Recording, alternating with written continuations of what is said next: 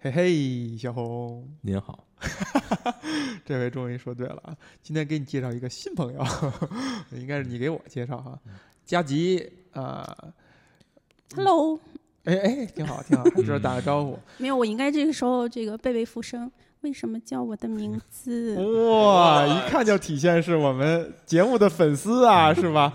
佳吉好像前一段时间在忙一个事儿啊，是跟这个美国民谣有关的，对吧？对，在做一本这样的书。哎，以这个为契机呢，我们今天呢要一块儿聊一个我们三个人都挺喜欢的一个电影儿。嗯这个电影儿呢叫什么呢 In-，Inside Llewyn Davis，？Inside Llewyn Davis。你看这个发音是不是很好、啊？准确。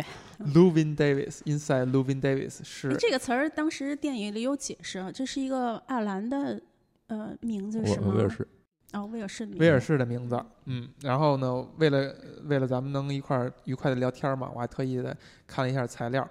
这部电影儿讲的这个主角哈，Llewyn Davis 跟他的这个原有一个原型，呃，在电影里边儿露出的那张唱片，就是 Inside Llewyn Davis，其实是一张唱片的封面跟实际的这个他的原型出的那张 Inside 某某某某是 Van Ronk。再再说一遍 Van Ronk。，Van Ronk 跟 是 Inside Van Ronk 吗？前面人家还有一个名字吗没有没有，就是 Inside Llewyn。？Inside Van Ronk 那张照那张封套是一模几乎一模一样的，有一点点小区别，有一点点小区别。嗯哎，是什么区别？但人物是不一样的哈。设置它肯定这个是仿造的嘛，嗯但是有有一点非常有意思，就是它的那个唱片的。呃，就原版唱片，就最早的这个 Van Ronk 的唱片里头有一只猫，哎在它的那个门右下角的门框上，对对对，哎，在右下角。嗯但是，对电影里头的这个唱片就没有猫。但是呢，这个电影里是有猫存在的，哎，而且科恩兄弟是只他只看到过这个唱片，但是他没那猫没过他脑子。没过他他脑子直到这个电影拍摄完成之后，记者说：“哎，你们这个这个猫是不是因为原原版唱片有只猫，所以你们就添了只猫呢？”哦这是巧合。啊，如果他们没有说谎的话，这是真事儿的话，就说明什么呢？就说明冥冥之中，艺术家都是上受上帝眷顾的，艺术家都爱猫是吧？都 是都爱猫。奴。嗯，所以这个电影哈，呃，我的一个经历是说，我在当年他出的那年就看了，并且这电影应该是提名奥斯卡的那个影片。然后呃，前一段时间就是前前一段时间又重新又看了一遍，这两遍给我的印象是完全不一样的。就是当我第一次看完它，在我脑海中停留的那个印象，一直停留到我重看它之前，我在看的时候，我对电影就觉得是很陌生、很新鲜的。所以这电影到底讲了一个什么样的故事呢？整个电影里头的，它这个时间段应该是大概只有一周的时间，讲了一个民谣歌手。这个故事的背景设置在一九六一年，就非常明确的，这是第一幕戏发生在一九六一年的呃纽约曼哈顿的格林尼治村的哎一个叫做煤气咖啡馆里头的一幕。哇，记得这么仔细。Gaslight，嗯，对，Gaslight。嗯嗯，就讲的这个非常不得志的一个民谣歌手，嗯叫卢恩戴维斯。嗯就讲了，基本上这个电影就讲了他一周的经历嘛。这一周发生了什么事情呢？就是他。他基本上居无定所，嗯没有自己的房子，每一天都在不同的人家里的沙沙发上，嗯对，蜷缩着过一夜。然后基本上就是每一家都睡过去完以后，就允允许他去睡的，都睡过去完以后，然后又从头到第一家再睡过去。嗯嗯，就这样一个人，然后还讲了，就他跟他周围的一些朋友，就是，嗯、他也出过唱片，曾经呃是一个二人的组合，嗯嗯，然后后来就是讲到他这个 partner，他这 partner 没有在电影中出现，但应该是不知道是什么原因就自杀了嗯自杀身亡了，对，嗯，然后讲到他还有一对还不错的朋友叫 Jim and Jane，就是呃吉姆和简，简嗯，他跟这个简应该是有过一段这个。呃，罗曼史，对。不是，其实是那个算出轨吧，应该算是出轨。对，而且而且电影里边是说这个简还艺术啊家出轨能叫出轨吗？艺术家出轨叫叫叫集体创作，那个还跟这个简还怀孕了，是吧？还呃疑似是他的孩子，对，嗯而且这个应该不是他第一次把他这个女女朋友也好哈，这啊个这个露水情缘的，对这个之前还提到哎，过。这次很好，露水情缘。哎呀，好好老派啊，暴露年龄暴露年龄。然后，并且他跟这个简的就正牌男友这个 Jim 俩人的关系呢，还是一种就是帮衬提携他的那种。对那种关系对对对，应该嗯是不错的关系。你看，他想把孩子打掉，但是借钱，借钱向谁借呢？嗯，向戴绿帽子这个人借。哎，你看，哎呦，我这个的天哪！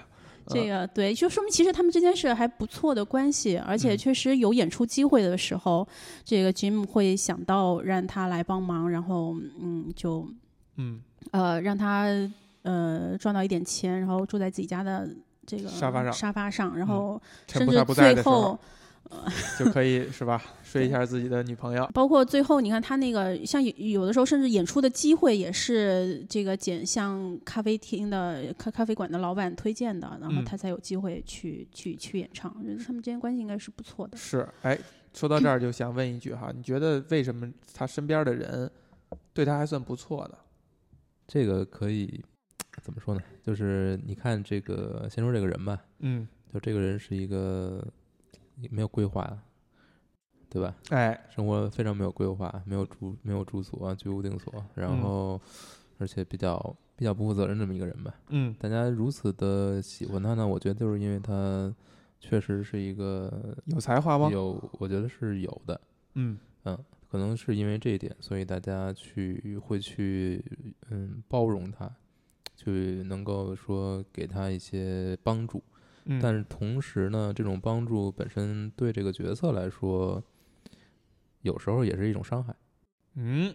因为他会觉得别人帮助我，并不是因为认可我的才华，啊，嗯，有可能是因为别人只是，就像电影中有那么一幕嘛，嗯，就是展示的其实是别人拿他当成一个，把他当成一个，就是没有君子不养艺人的那个，那个艺人啊但是他自己是不认不认可这种定位的，他认为自己是一个艺术家，嗯所以呢，他就会感到一种一种一种错位吧，就嗯是他别人对他的这些施舍对他来说是一种伤害也。是一种伤害。佳琪，你觉得呢？我觉得大家对他好的一个非常重要的原因就是，嗯，就是他们都是一样的，就是在格林尼治村这个混着的，非常对非常艰难的讨生活的。也许你像那个那对夫妻，这吉姆和简，他们可能就是更更愿意服从这个一些规则一些，然嗯后这种商业化一些，所以他们现在情况稍微好一点。对、嗯他们有了可以租租自己的房子，有一些商业的机会，嗯然后可以有机会灌录唱片等等的。嗯这个就是，但他们就是，但是这个卢恩他就混得更差一些。但嗯所以他们有这种，他们是命运共同体，他们也是。就是你你你走过你你现在在走的路，我之前也走过，是一种这种惺惺相惜的关系。哎，对，在电影里边描述的就是他那么的落魄，然后而且他这个人也不是什么很很讨人喜欢的人，也经常的愿意跟别人产生冲突，然后还会有那么多人明里暗里愿意去稍微帮他一下，就这一点。到底他的立足点是什么？真的是因为他有才华吗？我觉得电影不是这么去阐述的。那因为到他很真底是什么？他他很真，嗯，他不伪装，他有自己的坚持。哎，他身上那种坚持是帮他这些其他人已经放弃的东西。因为现在既然聊到就他们之间，我们聊到这这个就他跟这个简之间的这样的关系嘛。哎我当时看这电影，我看了两遍，我有一个地方我一直搞不明白，就是就是就是他知道了你你肚子里怀了我我的孩子，对吧？嗯然后这个这个女生会生气成那个样子。她这个情绪的爆发，为什么？就他们有出嗯来，就到一个、那个好像一一个广场一样的地方，嗯，聊但是小广他那个场聊天儿对是吧？那个简简直就是他是。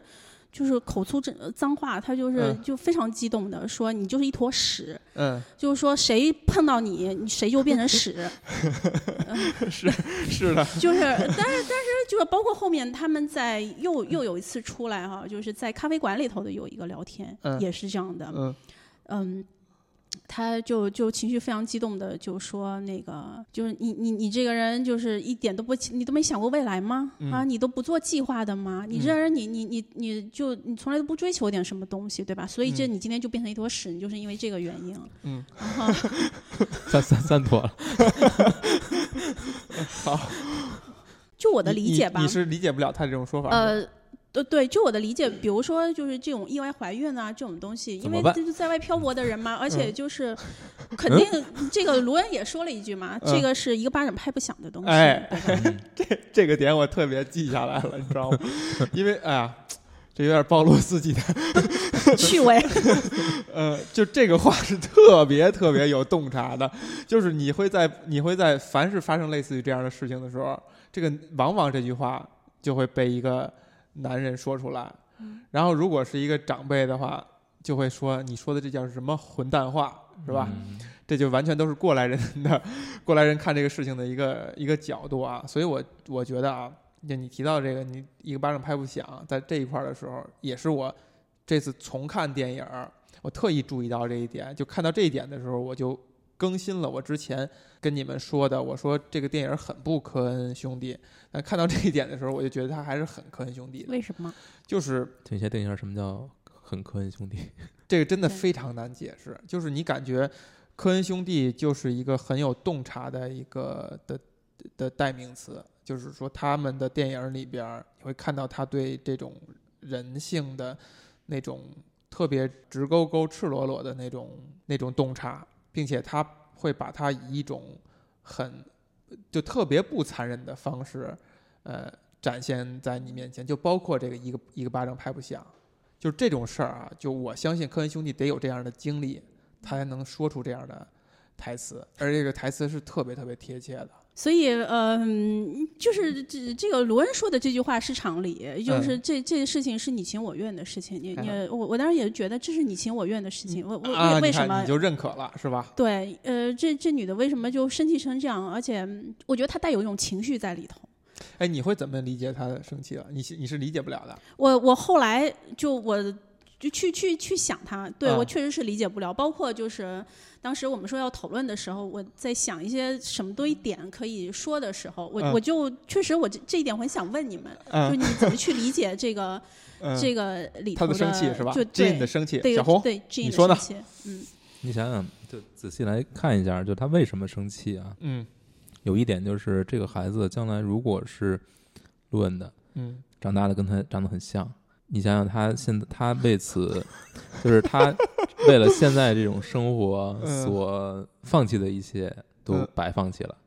就是他现在所有这种稳定的生活，已经有一个稳定的伴侣、稳定的家庭，慢慢的往上走，这个这个这个势头都会被打破。就是这这他先这么看啊，就是嗯这一切都会被打破，这对于他来说是不可接受的。我都已经放弃这么多了，你还让我什么都获得不了，那你是毁了我的一生，对不对？他肯定会生气。我是把这人往坏了想，是这么想。嗯那另一方面就是，如果这个孩子就是跟金那个 Jim 的，嗯就是跟跟论没什么关系，嗯他把他生下来了，嗯，你想想会变成什么样？我想想，我想 我想象不到。不，这个我我觉得你是你你你说的这点哈，有点儿有点儿太理性了。嗯就是说是一个需要需要想一段时间以后，他才嗯能、他才能总结出来的。嗯然后他如果真的是想那么长时间的话，他可能就没有那个都没那气了是吧？没有那个气了。嗯哎，你还别说，就加急问的这个问题的时候啊，在问他他问之前，我还真从来没有想过这女的是为这生气是理解不了的，是不是？嗯我就认为她就应该对应该生气。对，你为什么觉得她应该生气呢？我觉得首先那个就是，如果两个人有这么一段儿的话，就尤其是在他们这艺术家领域哈，共同创作有这么一段儿的话，是一件很美好的事情，就是一件很有回味的事情吧。就如果真是情到浓时，再加上她有有男朋友的状态下，嗯，啊，那个谁呀、那个那个 老公这有老公是吧？嗯啊，对，都已经改姓了嗯。呃有老公状态下发生这件事儿，这个事件本身是一个很美好的东西。如果它不造成其他影响的话，这就美好就永远停留在你的那个记忆里了，那就是一件美好的事情嘛。但是如果一旦怀孕了，而且怀的是这个出轨者的孩子的话，就相当于这件事情产生对后来之后产生了影响，这个影响就让这件事儿变得不美好了，就会打破他所有的这事儿就就不文艺了。嗯，这事儿就不文艺了，对，这事儿就变得很我觉得你把这事儿想太文艺了。很现实。那难道不是吗？就是你你看啊，这个事儿是这样的，就是说我们把它想文艺了，并不代表，并不代表我们认可这种文艺，我们仍然是看不起这种文艺的。但是我觉得这不是科恩兄弟想要讨论的文艺。哎，那你你说的有道理，那你怎么样理解呢？嗯我觉得如果你这样讨论的话，我觉得这个电影就浅了。哎哎哎，对我，我后来就是我我自己想到的这个一个解释，就是我觉得其实就后面那段咖啡馆的那个谈话非常重要。嗯看已我经看我觉得后来咱们太浅。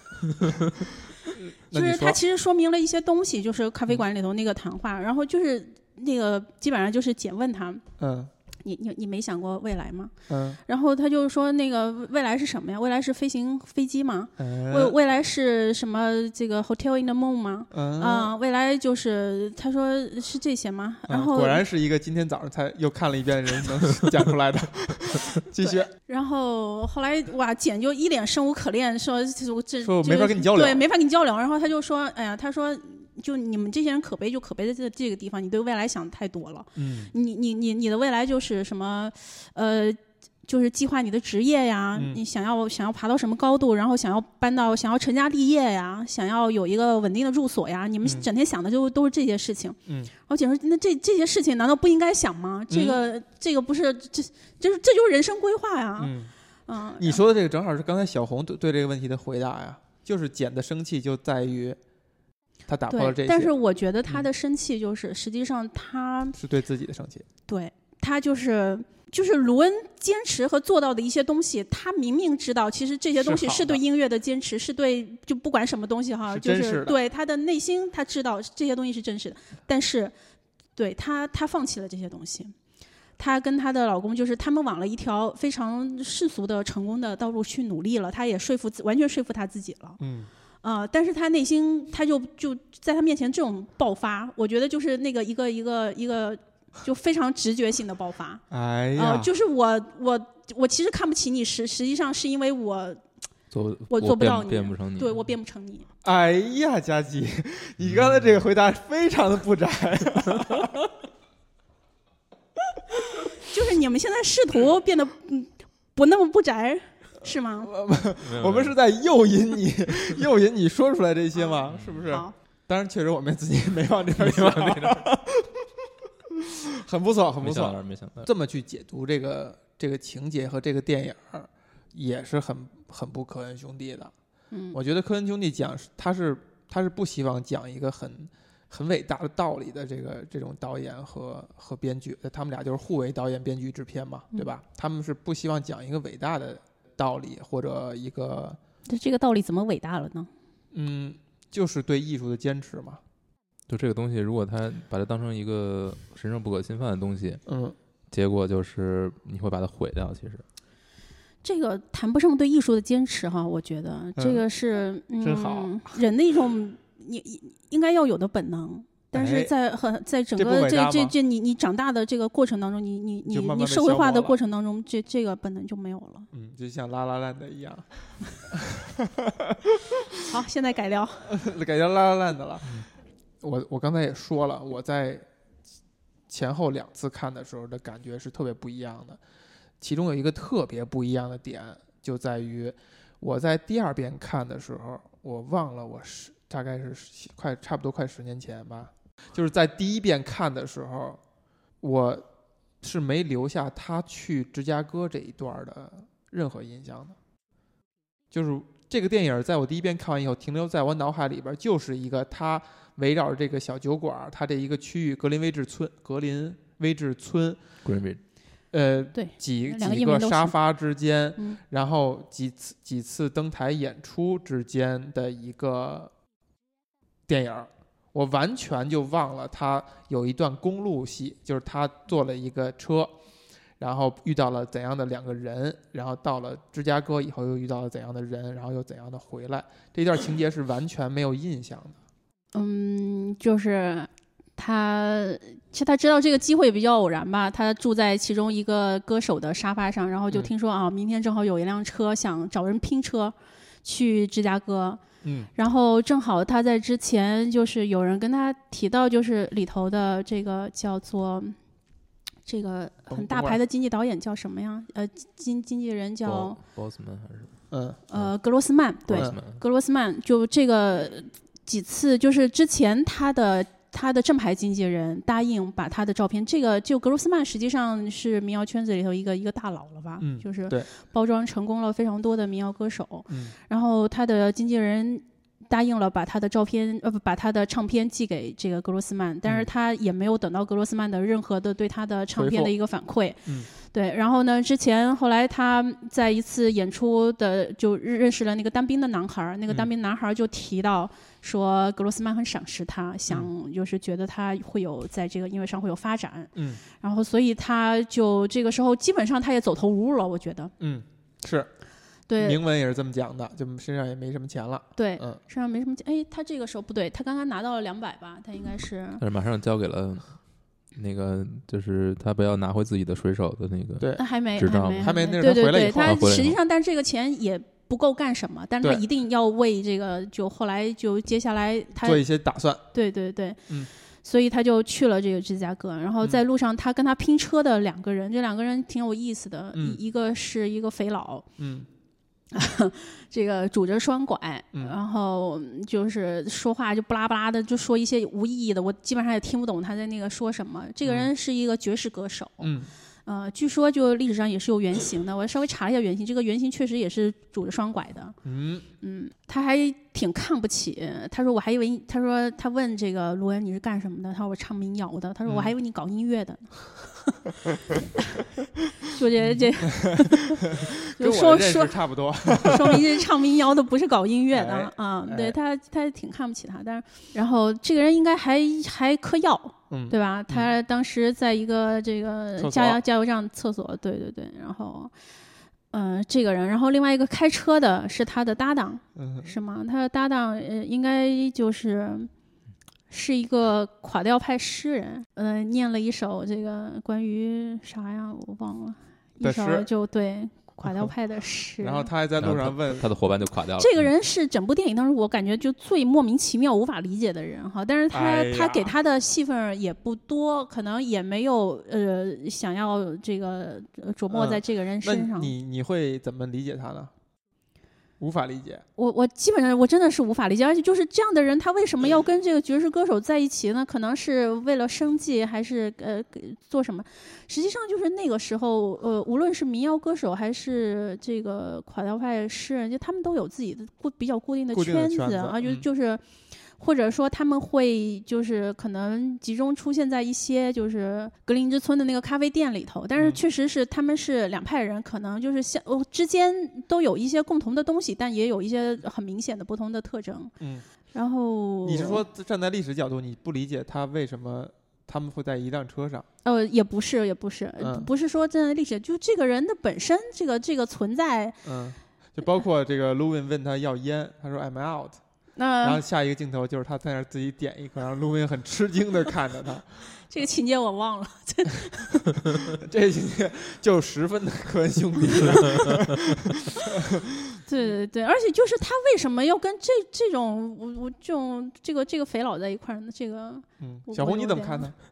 我先说一个啊，啊，就这一段确实是整部影片里最出最出跳的那么那么一段儿，嗯，但是 确实是最科恩兄弟的那是不那？一部分，我觉嗯得是标志性的烙上这两个导演烙印的这么一块儿。嗯呃，这个跟猫吧，我觉得是。嗯嗯，这一块儿我看到过一种说法，查资料的时候嗯说，这个爵士派歌手就嗯是呃 l o n Davis，他可能走向了一种未来，就是他未来可能会变成像他这样一个继续颓废着，嗯，然后继续混着，然后以这种药物来麻痹自己，嗯这是他的一个未来。嗯嗯，对于那个诗人，其实没有太多人搞明白。嗯，嗯，我我也我也没有搞明白。那个诗人就是用来在在这块儿，就是用来在车里边平衡 Louis 跟这个爵士歌手的人，嗯他需要有这么一个角色去。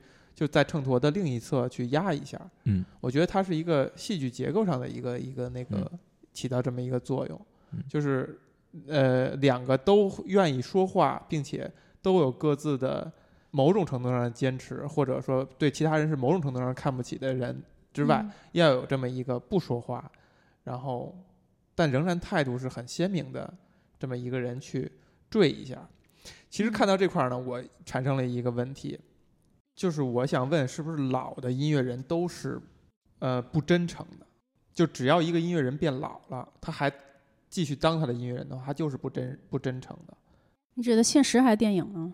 呃，我就我指我指的就是现实，就从这电影里边我看到这么一个问题，就是看这个肥肥佬啊，用加吉的话说，这个肥佬，这个爵士 爵士歌手，John Goodman 哎，演的，他表现的是那种，他知道怎用怎样的状态和情绪能够得到粉丝，能够继续他的音乐，但他其实并不是这他自己本人是没有沉浸在这个状态里。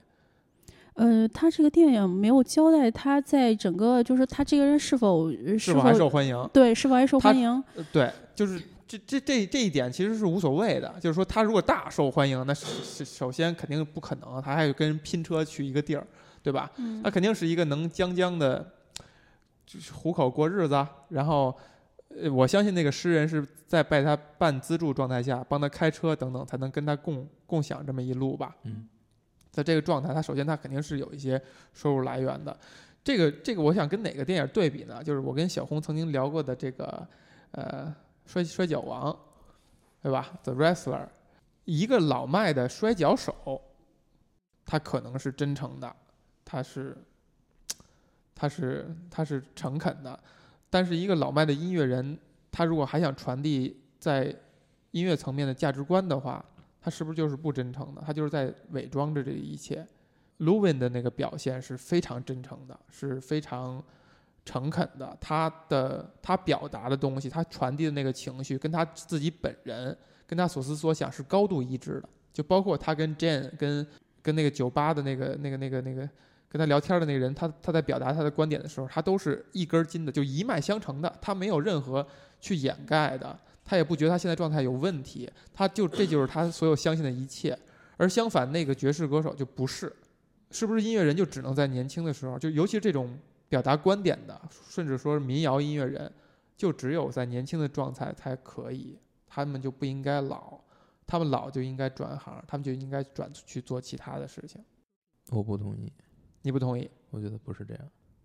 但是有一部片子就是讲的大约的跟这个事情比较相关。你说嗯这个事儿，嗯，帕西诺演的丹尼· Collins 啊，啊，演的是一个歌星的事儿。嗯嗯，片子一般吧，但嗯是事儿其实是这样，就是一个老了之后，他唱自己的老歌，他一定能够获取粉丝们的喜喜爱，人嗯也追来看他的巡演。嗯但如果他想创作一些新歌，唱他自己喜欢的一些歌，嗯肯定粉丝就不买账了，觉得这不是我想听的，这不是我对你的印象嗯，啊。比如说举现实生活中的例子，比如说学友他自己喜欢的张学友，有他自己喜欢亲，他自己喜欢的是爵士，哎，他后来也出了一张爵士专辑，嗯，没有人所有，人不都不喜欢。嗯你就看他后面又出的歌，又回到他原来的老路了。嗯那个老路可能是别人写的词、别人写的歌、写的曲子，让他来唱，嗯就是借他的这副乐器把它唱好了。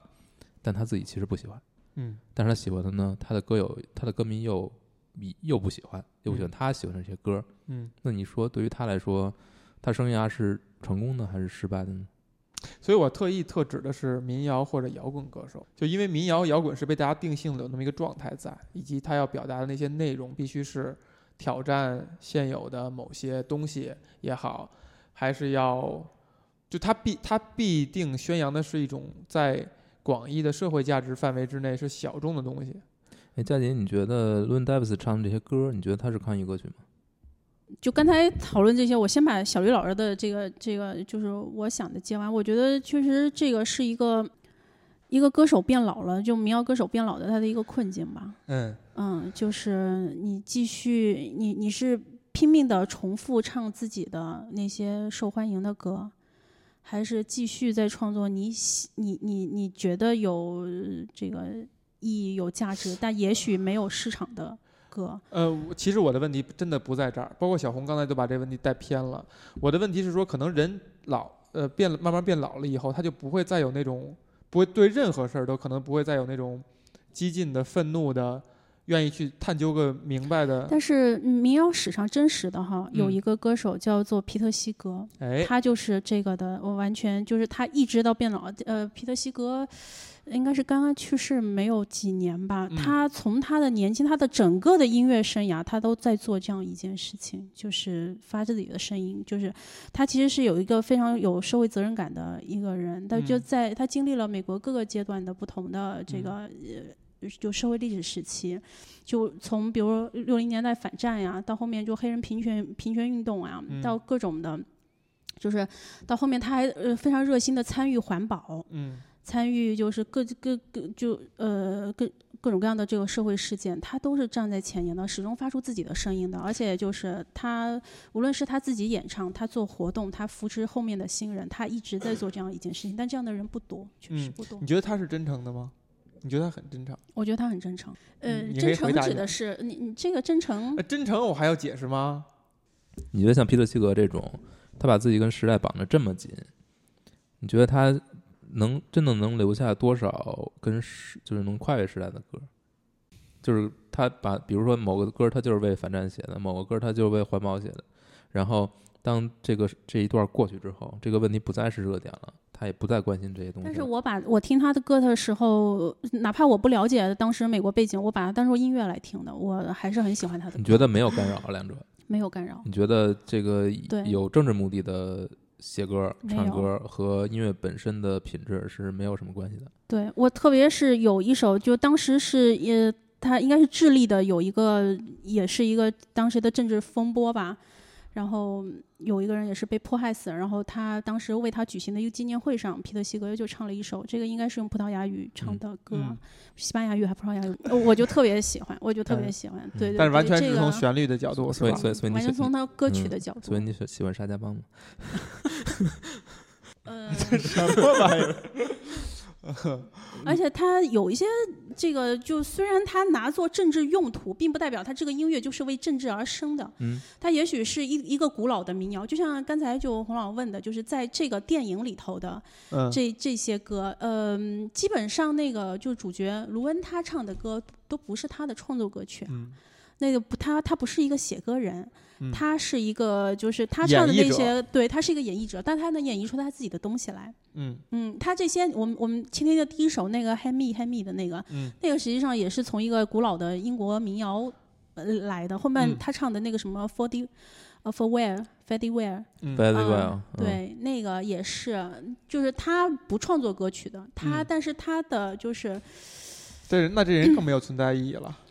这个也许就是因为他，就是如果你们一定要把他跟迪伦哈，迪伦在最后的影片的最后出现，就是嗯一个预示着，但这个，呃，我刚才说一九六一年确实是迪伦来到那个纽约的时间村。，嗯，对对对，他可能并不是那个时候那那那呃个时候是坐上那个，他只是这样稍微的呼应了一下。对嗯嗯对对对，但那个迪伦那个时候他就是一个创作歌手，嗯哦，他就跟时代实际上是是结合的哎很紧。那你觉得，嗯、，Lun Davis 没有火起来，也没有成功，是因为他没有创作吗？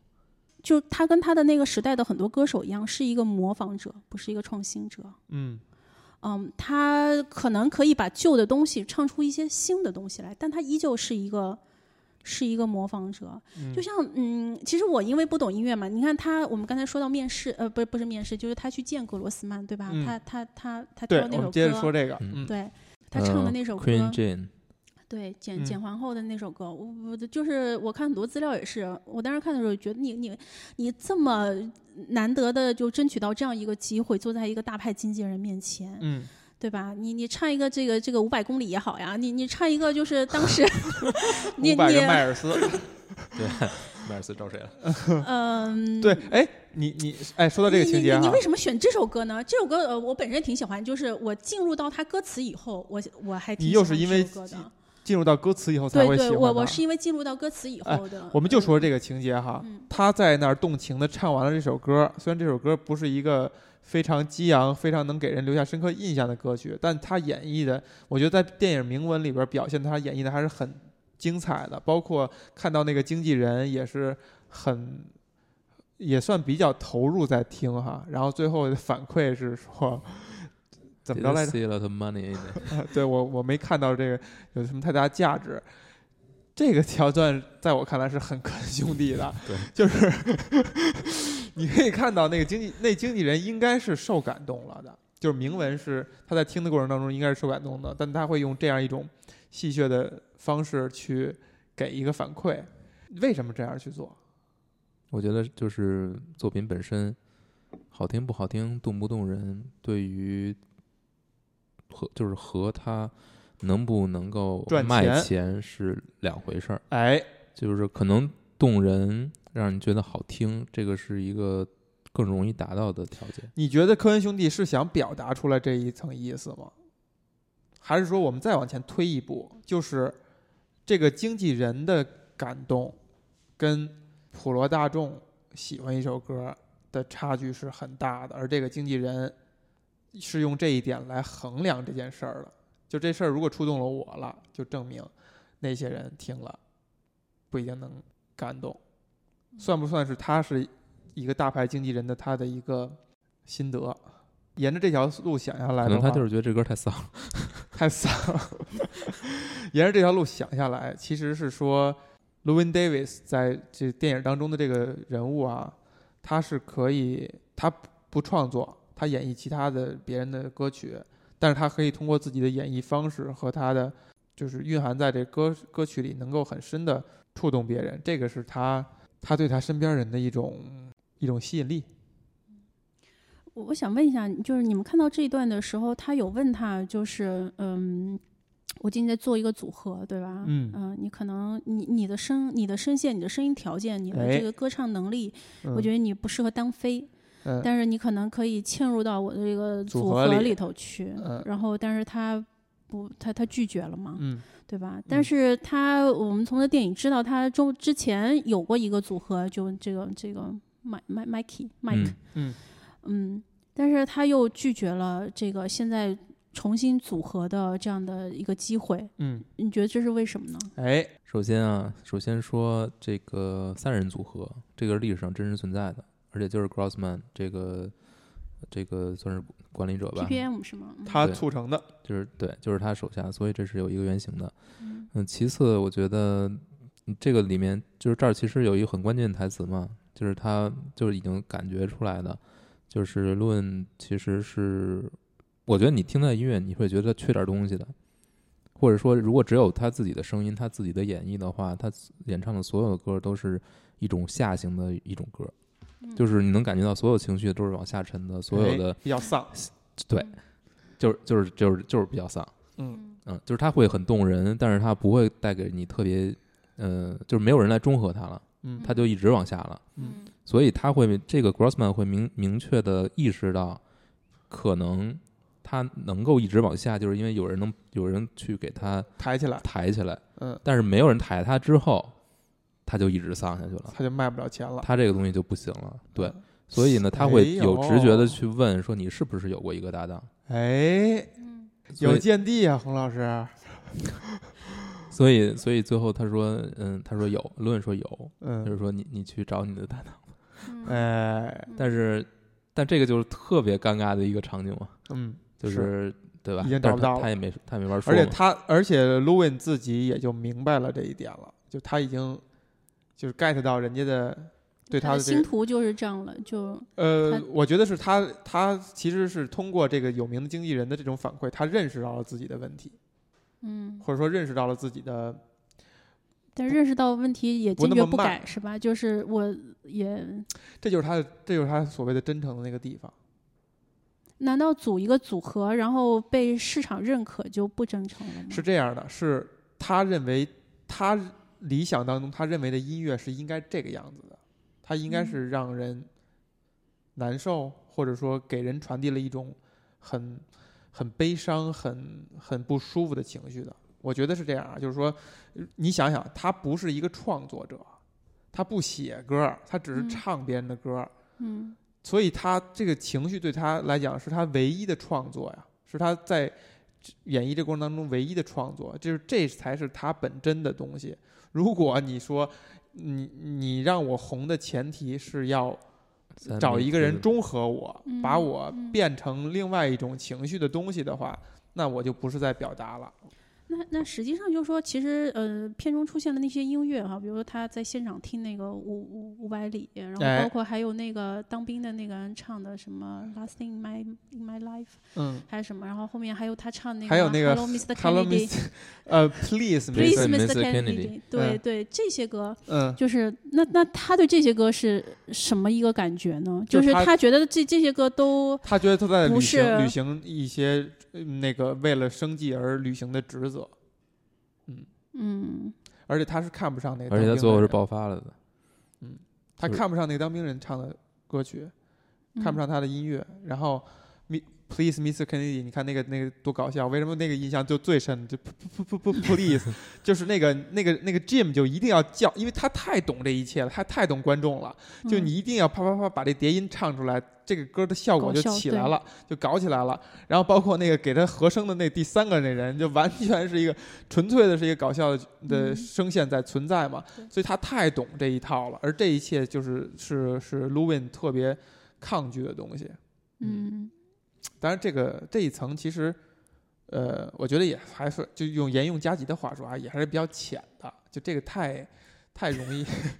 我没说过，对不对？就是我我我感觉哈，后边的情节再再再说一说吧。后面他就从他这个这个见经纪人失败，然后就回来了，嗯又找他姐，呃，对嗯。他当时其实是想过妥协的，他想重新回去当海军，嗯。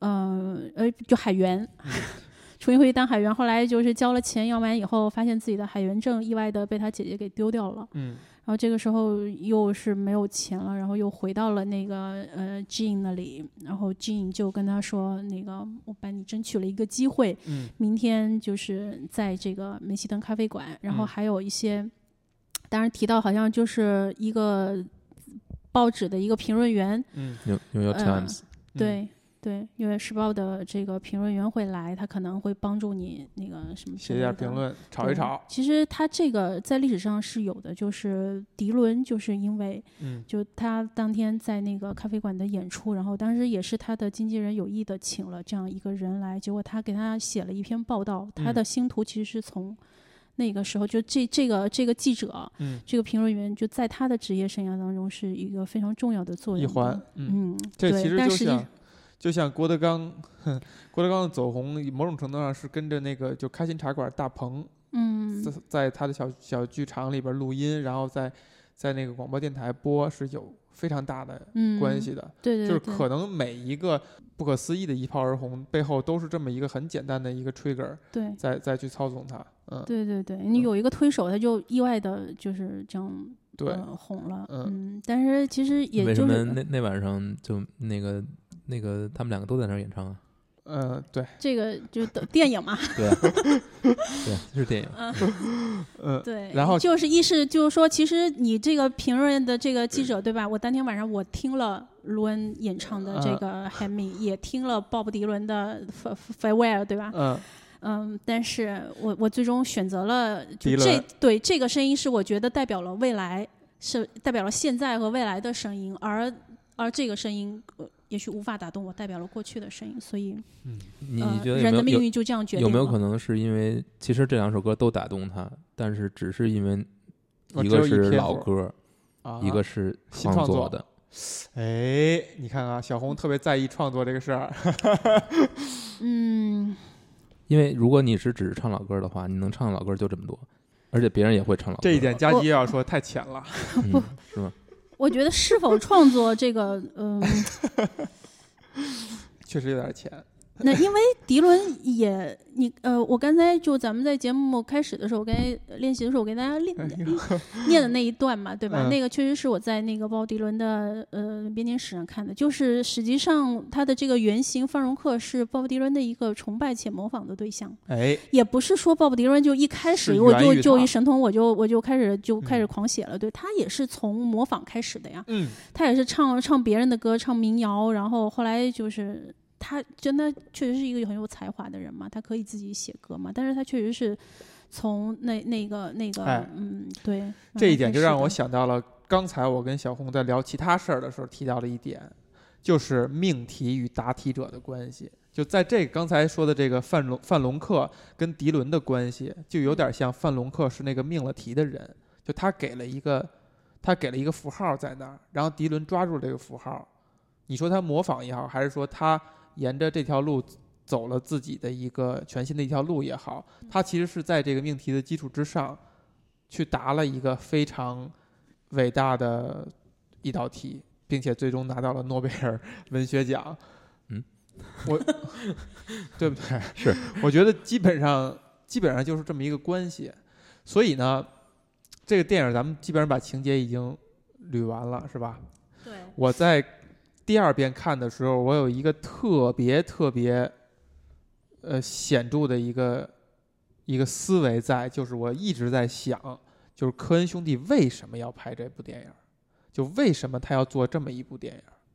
首先我对科恩兄弟之声不太了解哈，但是就是就那你就换成这个这个题目换成是一个导演为什么要拍这么一部电影？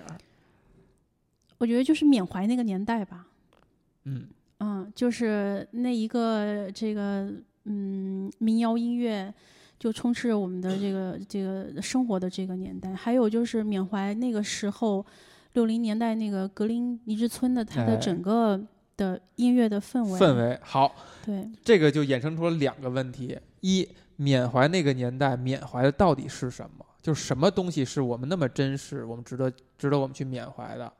第二，如果他缅怀那个年代，为什么要虚构这样一个人物？而且这个虚构还不是纯虚构，还是要拿一个真实的人物去做蓝本。我科电影我看的不多哈，但是嗯我我看到一些资料，就是他实际上是蛮热衷于写一些小人物的，是吧？就是就灰色的这嗯种、这种这种人物。然后那你没有做作业，没有看那些电影，是不是？我我看了呃，冰雪暴，对我看了《冰雪暴》，对，但是其他的我就没有时间看了。好就月后积分真的很想看一下，但是但但是但是没有时间看。嗯嗯，首先，他这个电影好应该是基于他的这个范荣克的一个自传，嗯呃，里头的一些情节可能就是从他那个自传当中出来的，所以嗯他可能就有了一个可以参照的东西。我很多东西可以直接从他这个情节当中还原。嗯，嗯，为什么不用范范龙克呢？没那么丧。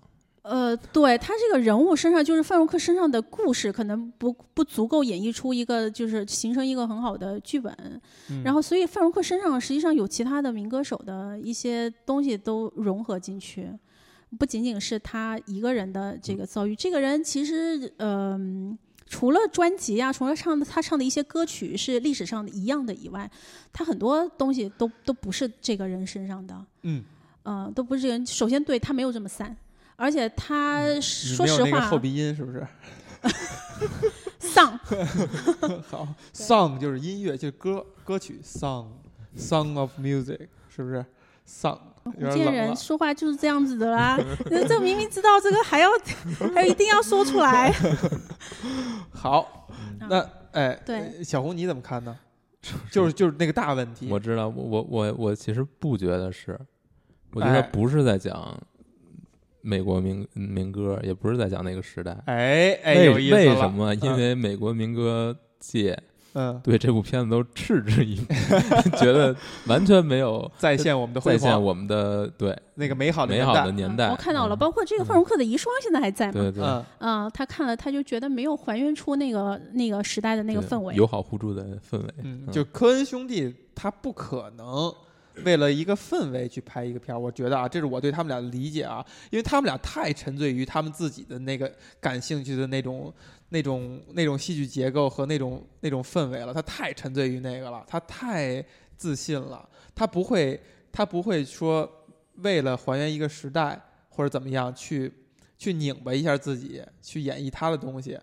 所以我我某种程度上我是不同意佳琪刚才说的那个，就是就是去去缅怀那个时代啊。那那嗯如果不这样的话是什么呢？？嗯，小红你觉得呢？我觉得他只是借助嗯、呃、Lundas 在谈自己想说的东西吧。嗯，嗯他想说什么？嗯，我觉得这个可能是一个往浅了说啊，就是艺术和商业之间的关系吧。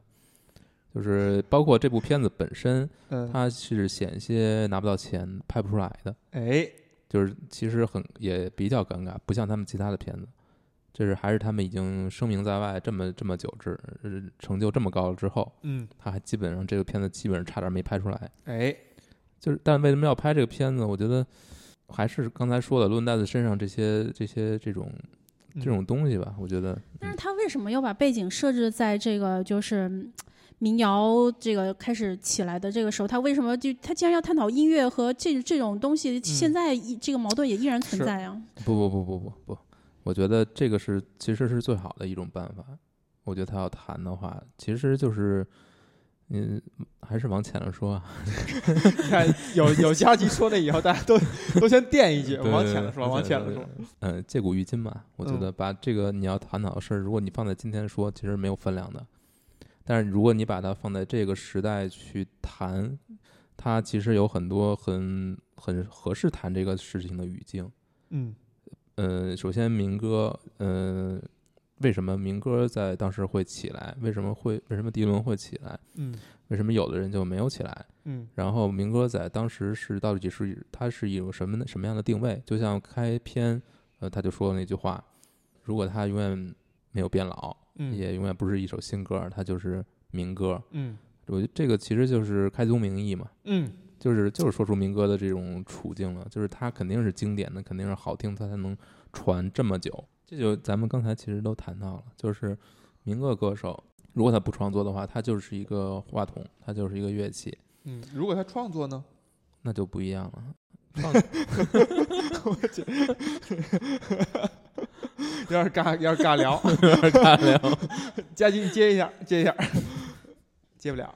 接不了，谈谈谈到哪儿了？嗯，哎，我我再问一个更大一点的问题啊。其实刚才说的那个，就是为什么科恩兄弟要拍这拍这电影儿，我真的是没想明白。嗯就包括我到现在，我仍然在想嗯，就他为什么要拍这么一电影儿？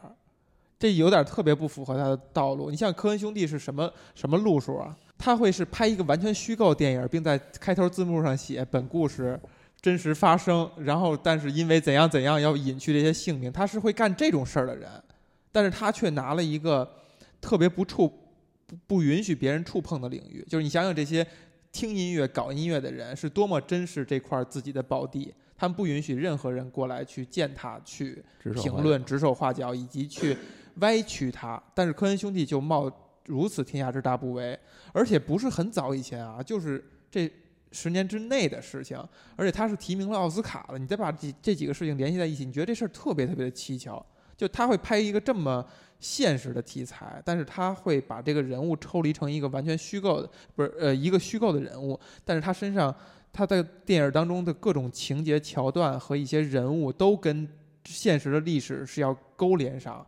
这这个事儿做的太不科恩兄弟了，但他为什么要这么去做呢？我们今天必须要把这事儿解答出来。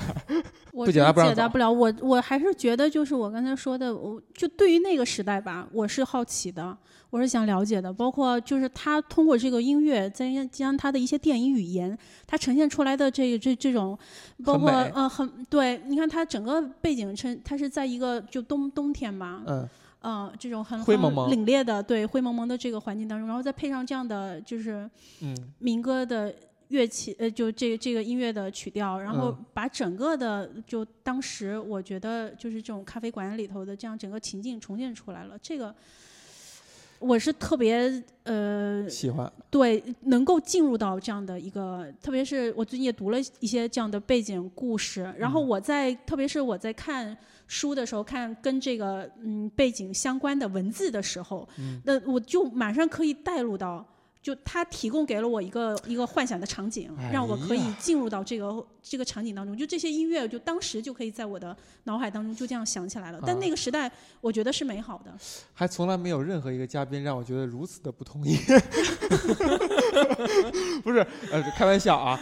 这个首先呢，我觉得他的电影里描写那状态，真的没让我感觉那个在那个时期那个民谣的那个生态圈是美好的，是理想化的，是有呃，是有是有嗯冲劲儿的，是有那个希望的。就包括那个 Jin 和 Jim 的那个组合，他们在谈那些事儿，他们去那么去演绎音乐，虽然好听，但是你觉得他是带着一科恩兄弟带着一种有一部分怀疑和嘲讽的情绪在，嗯我觉得完全不是一个温暖和和那个和赞赏的情绪在。嗯，第二点哈，嗯我想说的是，就那个灰蒙蒙的那个、那嗯个、那个、那个色调，嗯仍然是不美好的。就在我嗯看来，嗯我有幸真正去过这个，就是格呃格林威治还是格林尼治哈，这个这个这个地儿，就纽约的那个那个那个，应该是呃左下角吧。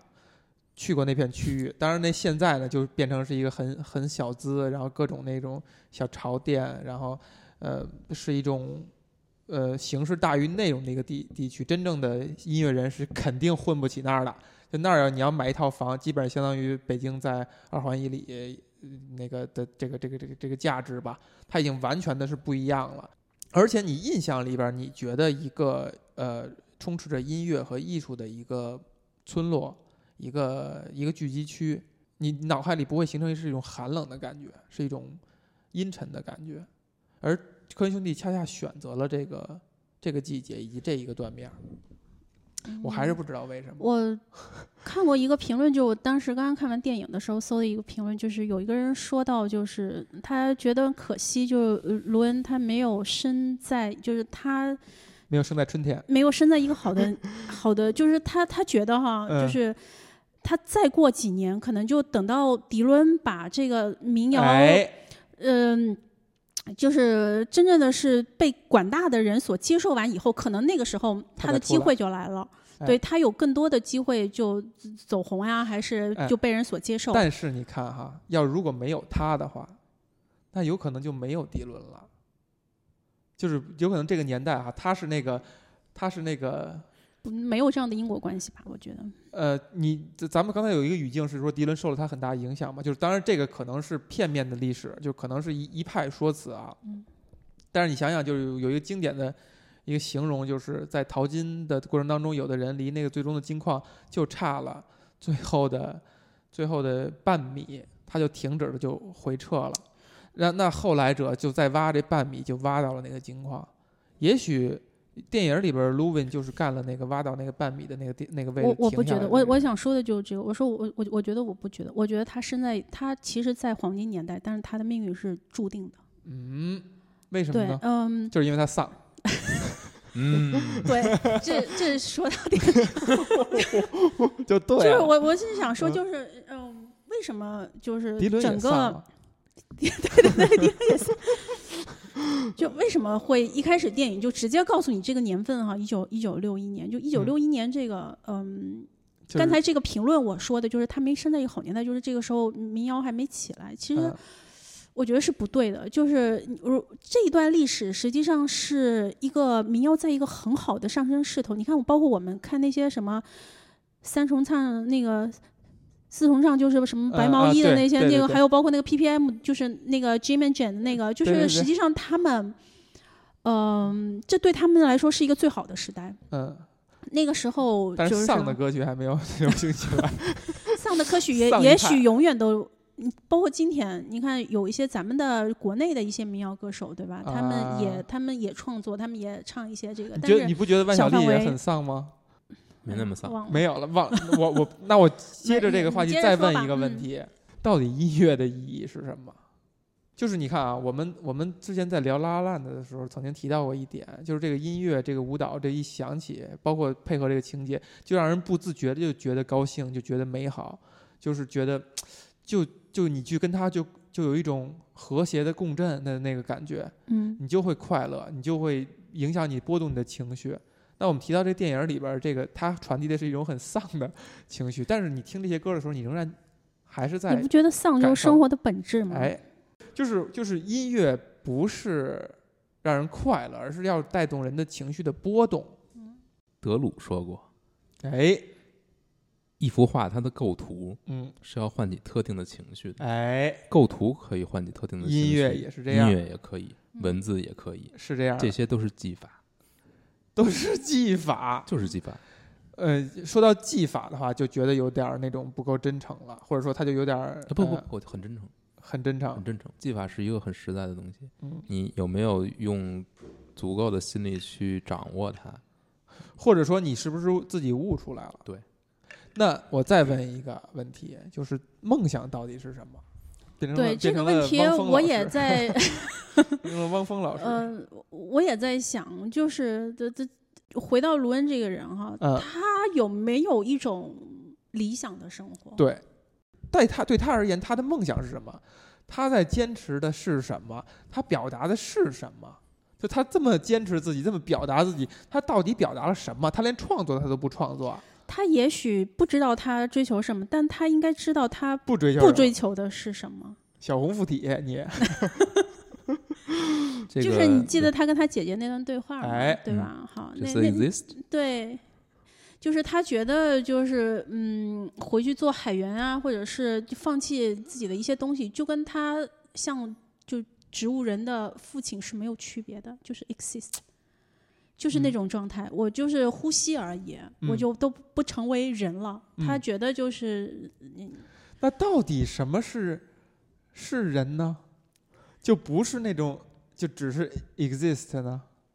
他最反感的那些东西，你嗯，看他几次发怒，嗯，到底是因为什么？在他的很就是教授朋友的家里面发怒，是因为别人把他当成了街头卖艺的，哎，就是我用就变成了他用，嗯、他不是在用自己的音乐换来别人的认可，而是在用自己的音乐换钱，换来这一顿饭，甚至这一晚的住所。嗯他觉得这种直接的兑换是他无法接受的，嗯对吧？嗯然后你再看他在这个酒呃 Gaslight 这个咖啡厅里的发怒，嗯他是因为这个老板睡了 Jane 嗯才给了这个机会。嗯。他他他他的他是为他这个是什么呢？嗯，他是觉得自己的演出机会是别人用是类比来的。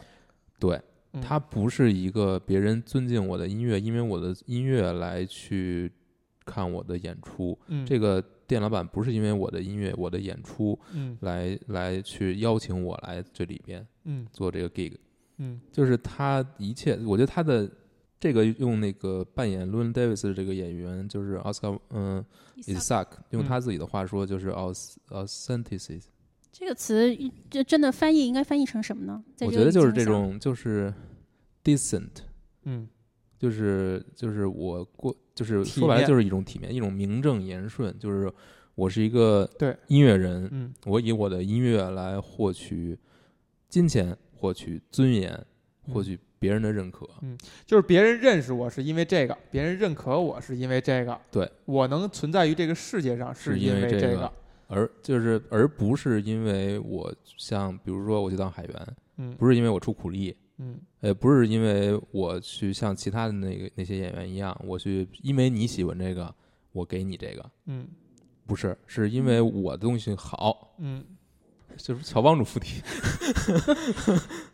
但我觉得他这个这一点，就是我觉得你你往嗯往浅了说，你觉得这人特别矫情，就是其实这无所谓。你觉得就是让你说让人快乐，让人和让人难过，是不是都是唤起了别人的情绪，都是一样的？嗯肯尼迪，你你听着你觉得不开心吗？你觉得嗯，挺好挺好的呀，是啊我，挺愉悦的。我没错啊，我我我愉悦和我难受有什么区别吗？都你都能唤起我的，都是不同的技法。但是对于他来说，就就是截然不同的事情。对，是因为呃，这个就是一个一个表达者跟一个就是取悦别人的人的区别嘛。取悦别人的人是说我能干这个东西，然后我量着你的这个喜好来，然后我嗯我达到让你达到目的，我是为了让你达到目的。而表达者是说，这是我的真实，我的表达，然后你你你碰巧你你产生共鸣了，OK，你赚着了，Good for you，是吧？就那但是跟我没有任何关系。嗯就是这个状态，就是 Lewin 他坚持的嘛，这就是他的梦想嘛。那你再往后说，路恩的梦想是这个，那你觉得科恩兄弟不是吗？那我他不是在拍自己喜欢的片子，自自己想拍的东西，一步一步的追求，一步一步地拍不同题材的，但是都是他们感兴趣的，只是他们也给别人写剧本儿，你比如说像《间谍之桥》这种嗯如此商业的作品，就是出自科恩兄弟的剧本之手。哎，那可能拍砸了。拍的也没拍砸嘛也执行的很好哦，但只不过这个电影儿它的它的它出生它就是一个商业的东西商，业的东西，哎，它就是一个政治题材的东西而已啊。你们觉得就他你你整个一个多小时的电影，你觉得它有快乐过吗？有啊哪里？，Mr. Kenny 他快乐啊，他自己快乐，就是对啊 l o n Davis 快乐是吗？对我我觉得他每次唱他自己的歌的时候，他内心应该都是快乐的。对嗯，开头开场，嗯，开场和结尾其实重复了嘛？对，开场他都是快乐他很快乐，而且他发自内心的去说那几句话的时候，他是一个很良好的状态。就是这个前提是在于他唱了一首他自己他自己由着自己性子唱了一首他满意的作品以后，他会调整到一个相对积极的一种情绪。很谦逊。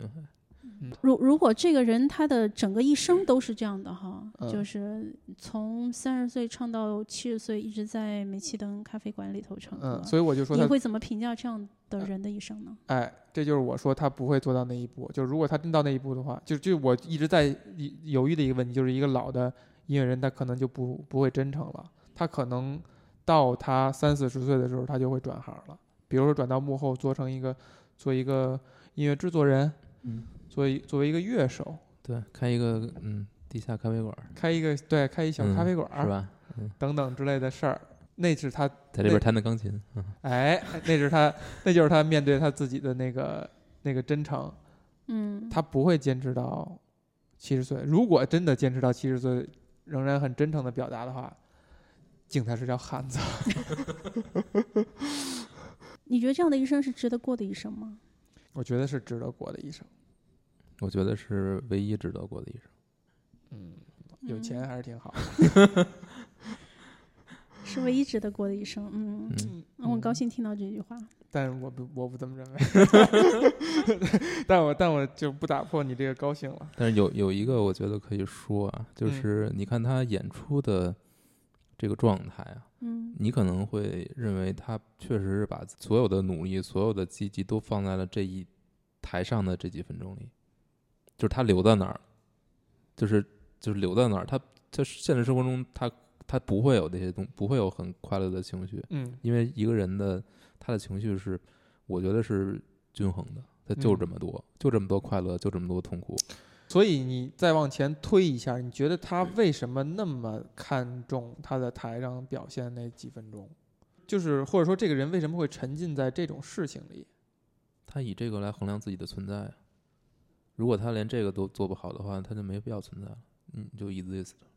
就他是想在一个舞台上去表达吗？是想把这个情绪，他的目的是什么？想把他的情绪传递给听众。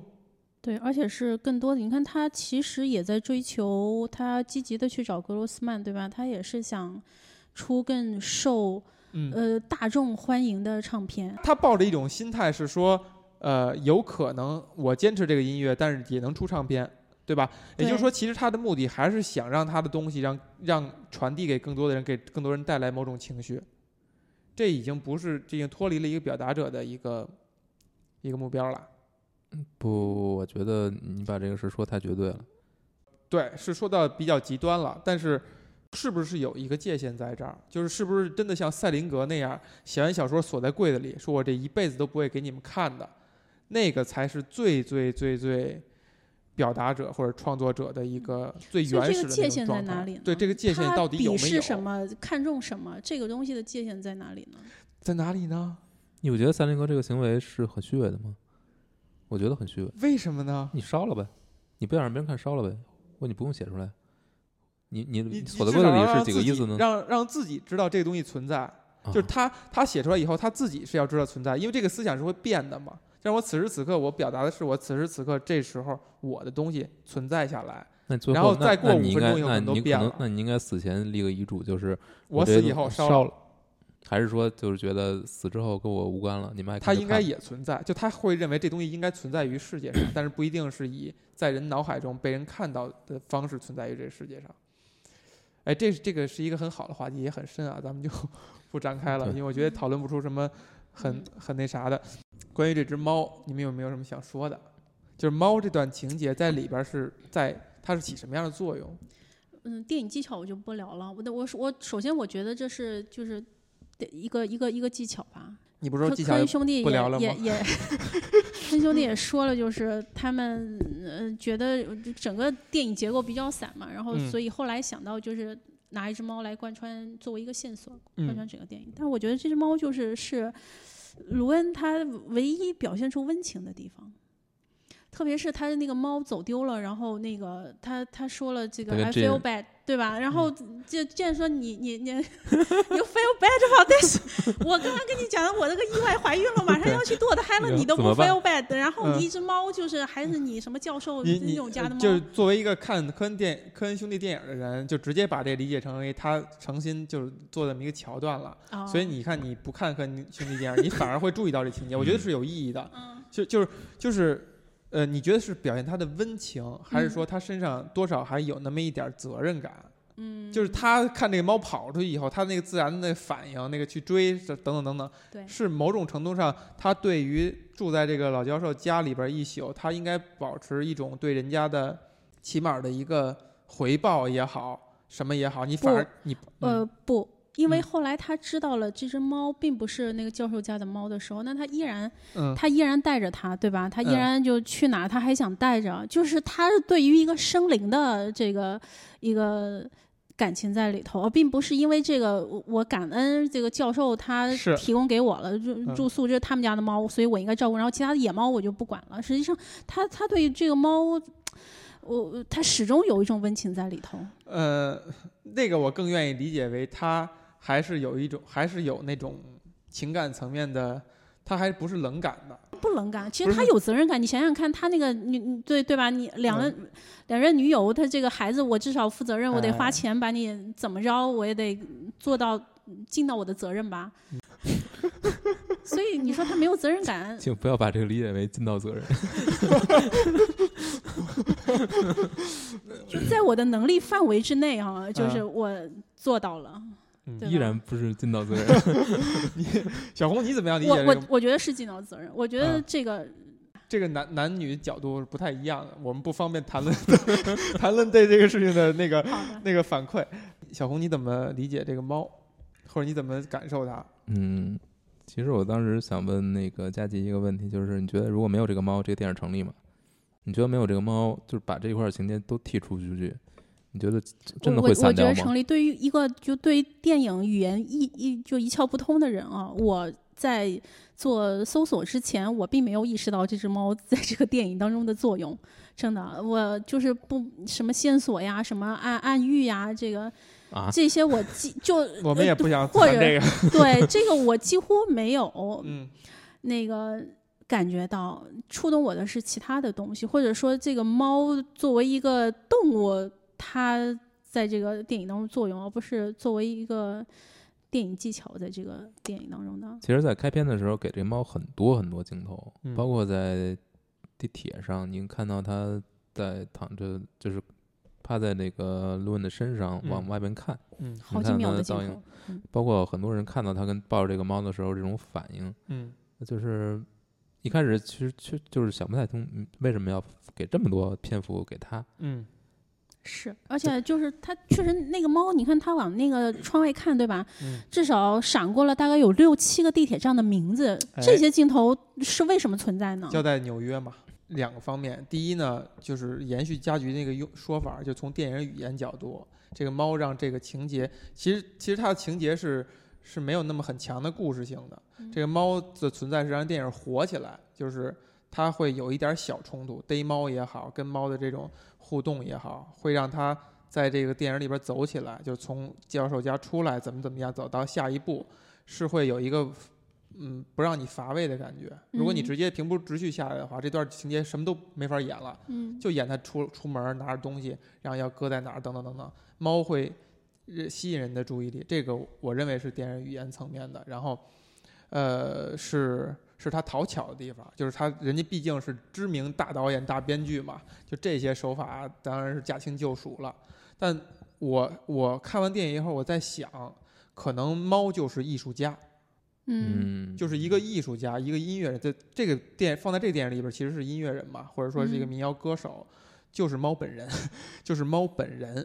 嗯他们的那个状那个状态和他们跟世界的关系就是这样的。我们想想，猫是是猫跟狗的区别在于什么？猫是特别独立的人，他觉得这世界是是我的世界，然后你们其他一切的人是我世界当中的过客，然后我跟你们的关系是那种我想近就近，我想远你们谁也拦不住我，嗯，然后我的存在是有我自己的意义的。嗯我觉得这就是艺术家本人，就他不为任何，他不为这个世界负责，他不为任何人类的文明负责，这些都是我们后人研究他给他们赋予的意义。嗯。他就是呃按照自己的方式和想法去存活在他认他认知的这个世界里边儿，他去跟这个世界进行他所认为对的反馈和行动，他产出的东西被我们看作是是艺术，就像猫呃拉过的粑粑被我们 被我们那个收拾起来一样的那个那个感觉。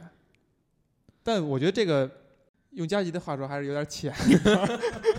这 已经很深了，这都已经艺术家的对层面了。因为其实嗯这个这个这个话题，这个话题引到哪儿了？就是就是人是会分为那个呃呃 cat person 和 dog person 嘛，就有的人嗯天生就喜欢狗，有的人天生就喜欢猫。就嗯我是一个呃喜欢狗的人，嗯呃，我对猫是很排斥的。就我妈形容我是因为我属老鼠，所以排 排斥猫，暴露年龄了。嗯然后哎，但是呢，我觉得是，这也就是我不太亲近，呃，不太亲近艺术家的一个一个对照吧。难搞。那你能理解他们吗？你不太亲近他们，那你能理解他们的世界吗？呃，会越来越理解，就是觉得那个是，那个是那跟我们来比，跟我们这种循规蹈矩的人来比，是更有意义的世界和更有意义的人生。就像刚才小红说的，就是如果他坚持到七十岁都去唱歌的话，可能是唯一有意义的人生，是吧？虽然虽然我不同意，但是他有非常同意。他这句话存在的价值，